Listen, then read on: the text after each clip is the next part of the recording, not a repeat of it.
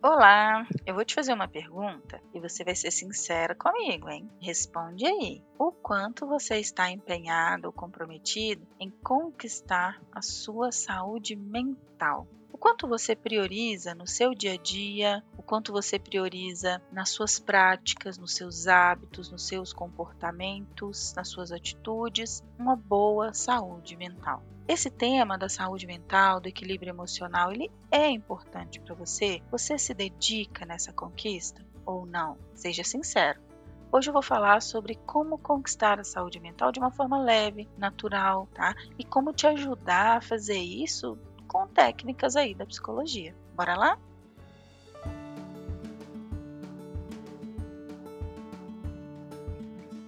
Olá, eu sou a Sheila, eu sou psicóloga, estou aqui para te ajudar a ter uma vida com muito mais sentido, realização, para que você tenha uma vida mais leve. E faço isso com os conteúdos da psicologia. Como psicóloga é uma das coisas que eu mais gosto de fazer. Dos temas que eu sou mais apaixonada é saúde mental. Tudo que eu faço hoje, seja orientando as pessoas na carreira, seja orientando os líderes para saberem se posicionar com as equipes, seja nos processos de psicoterapia, sempre procuro ajudar as pessoas a encontrar seu eixo emocional, a serem a melhor versão de equilíbrio e de inteligência emocional, de saúde mental. E como fazer isso de uma forma em que você também não abra mão das suas metas. Porque tem muita gente que acha assim: ou eu trabalho, ou eu trabalho duro, ou eu me esforço, eu me mato para conquistar meus objetivos, ou eu tenho equilíbrio, ou uma coisa ou outra. E não é bem assim. Você pode revisar o seu estilo de vida. É, eu até sugiro que você dê uma boa olhada na forma como você vive atualmente e decida o que é bom e o que não é bom para você decida. Isso sim é uma decisão. Você pode pensar assim: olha, que vida eu quero levar. Porque tem gente que gosta e tá tudo bem gostar, tá? Gosta da adrenalina, do frenesi, da agitação. Gosta de se manter ocupado. Tem gente que entra num piloto automático para se manter ocupado, ocupado, mas que raramente está produzindo alguma coisa relevante. A minha sugestão para você é que priorize a sua saúde mental, porque uma hora a conta chega. E se faz bem para você a agitação, o desafio, a adrenalina, tá tudo bem, mas você também vai pensar se não está exagerando na dose. Eu, eu, costumo dizer que nesse aspecto né, da, da, quantidade de atividades que a gente faz, é como, sabe aquela velha história, o antídoto ele é feito com veneno? A gente tem que tomar muito cuidado porque o equilíbrio é que define as coisas. Tá tudo bem você trabalhar bastante, tá tudo bem você trabalhar com afinco, mas como que você está priorizando os momentos de descanso? Tá tudo bem você ter aí uma rotina de trabalho bem ativa, mas como é que anda a sua alimentação? Ela é regular? Ela é saudável? Você separa tempo para suas refeições, para se alimentar com consciência, com atenção, para fazer boas escolhas dos seus alimentos. Você separa tempo durante a sua semana para fazer seus exercícios físicos, para exercitar o corpo, cuidar da sua saúde, atividades de lazer também. O que, que você gosta de fazer? Seus hobbies? Tem clientes meus que estão se redescobrindo em pintura, em tocar instrumento, em atividades musicais. E assim, e tão muito, mas muito mais saudáveis, porque os hobbies, as atividades de lazer são terapêuticas para eles. O contato social com amigos, com família, é, o contato social no trabalho também. Tem muita gente que está passando pelo trabalho, principalmente no home office, com a câmera sempre fechada. A pessoa já não investe um tempo para se arrumar e vestir uma roupa legal e aparecer com a câmera aberta, com um sorriso no rosto, tá ficando assim frias relações? Você fica com essa impressão? Câmera sempre fechada ou microfone no mudo, se distanciando. E aí, como é que tá o contato que você está tendo com as pessoas? Aquelas atividades que exigem concentração, né? Aquelas atividades, sabe, que você até perde a noção do tempo porque gosta de fazer. Quanto tempo você tem investido em fazer essas atividades? Se você fizer uma balança assim das coisas que você gosta de fazer e faz, das coisas que você não gosta de fazer e faz, como é que tá essa balança? Você tem feito mais o que gosta, o que não gosta? E os seus recursos financeiros? Como você administra? Eu sei que pode parecer muitas perguntas, mas tudo isso tem a ver com a saúde mental. Tem gente que, por conta das dívidas, não consegue dormir. Tem gente que, por estar tá se sentindo extremamente sozinho, solitário, desenvolve uma depressão. Tem gente que, pela ausência de atividades físicas, desenvolve problemas da saúde fisiológica mesmo, física, algum problema que precisa tomar medicação, e isso interfere na saúde emocional como um todo. Nós somos seres integrais.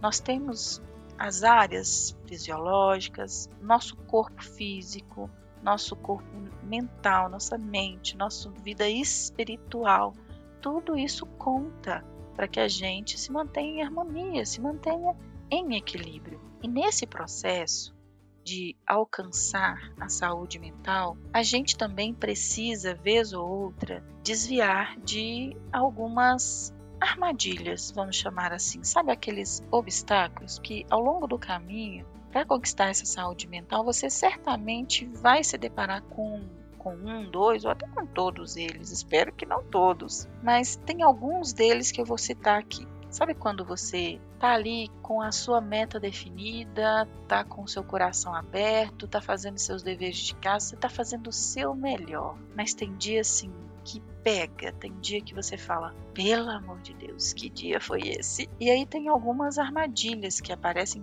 principalmente nesses dias. Uma delas é o medo da mudança. A gente se sente mal, tem medo do que pode acontecer, tem medo de não dar certo. Às vezes, algo que vai mudar, né? A mudança de emprego, a mudança de casa, a mudança de cargo, uma mudança de rotina, algo que te pegou de surpresa. Esse medo da mudança pode te deixar ansioso, pode te deixar com depressão, pode te deixar agitado. Tem gente que abusa do álcool, tem gente que se envolve com droga, com maconha, tem gente que vai desenvolver válvulas de escape muito nocivas, porque tem medo, medo da mudança, quer ignorar essa mudança. E não é assim que funciona. Então, se percebeu que o medo está te bloqueando, está te paralisando, essa ajuda, não deixe isso acontecer. Isso é uma armadilha para te impedir de ter a saúde mental. Uma baixa tolerância à frustração também é uma armadilha. Porque aí, pelo medo também, né, de se sentir frustrada, a pessoa começa a não agir. A pessoa acha que é melhor se afastar, ou que a única forma é suportar. Sabe assim, você precisa gerar uma mudança. Tem algo que não tá bom. Às vezes um relacionamento tóxico, às vezes um trabalho que te adoece. Você precisa gerar uma mudança, mas aí você, pelo medo de se frustrar, de não dar certo, fica ali paralisado. Isso também é uma armadilha que vai consumir a sua saúde mental. Ser passivo demais. A passividade não é boa. O que, que quer dizer a passividade? É você se anular sempre, né? A gente vai fazer isso de vez em quando todos nós vamos fazer de vez em quando. Aceitar alguma coisinha ou outra, relevar uma coisinha ou outra. Mas ser passivo o tempo todo, como se esperasse as coisas se res resolverem num passe de mágica. É como se fosse assim: eu não vou me envolver, eu não vou me implicar. Alguma coisa vai acontecer e essa situação vai se resolver sozinha. Isso não vai acontecer. Você precisa ser protagonista, você precisa ter iniciativa, para resolver seus próprios problemas. A saúde mental é uma conquista. Muitas pessoas também têm medo de perder o controle da situação. A pessoa quer ter o controle, ela quer sentir que está tudo sob controle, que ela sabe tudo que vai acontecer e ela mantém ali tudo debaixo das asas dela. Vai ficar exaustivo, vai ficar cansativo, porque não consegue delegar, não consegue confiar, não consegue fazer as coisas fluírem simplesmente apega, tem um apego, é como se tudo dependesse dela, como uma síndrome de, de super-herói, de super-heroína. E não é assim que as coisas funcionam, isso é uma armadilha para sua saúde mental. Uma outra coisa também, tem gente que, como é que eu vou dizer? A pessoa ela espera se sentir bem, ela espera, é como se fosse assim. da mesma forma passiva. Ela acha que vai vir uma luz do céu que vai iluminar a mente dela. Tem gente que é refém do dia. Tem dia que acorda bem, tem dia que acorda mal.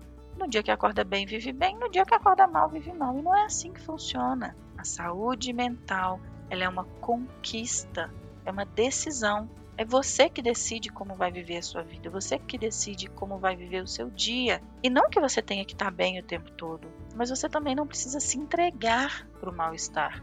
Você pode fazer o que precisa ser feito mesmo se sentindo mal. Ter ajuda, fazer terapia ajuda muito mesmo a entender dosar isso. Quando aceitar o mal, quando aceitar que não está bem e quando se esforçar para melhorar aquele estado de humor encontrar esse esse ponto, essa sutileza, isso dá trabalho mesmo, mas pode ser uma armadilha para a sua saúde mental. Você ficar vivendo o, dia como refém, sabe? Como se tem dias que tá bom, tem dias que tá ruim e eu vou viver a vida, deixar a vida me levar. Não é assim que funciona.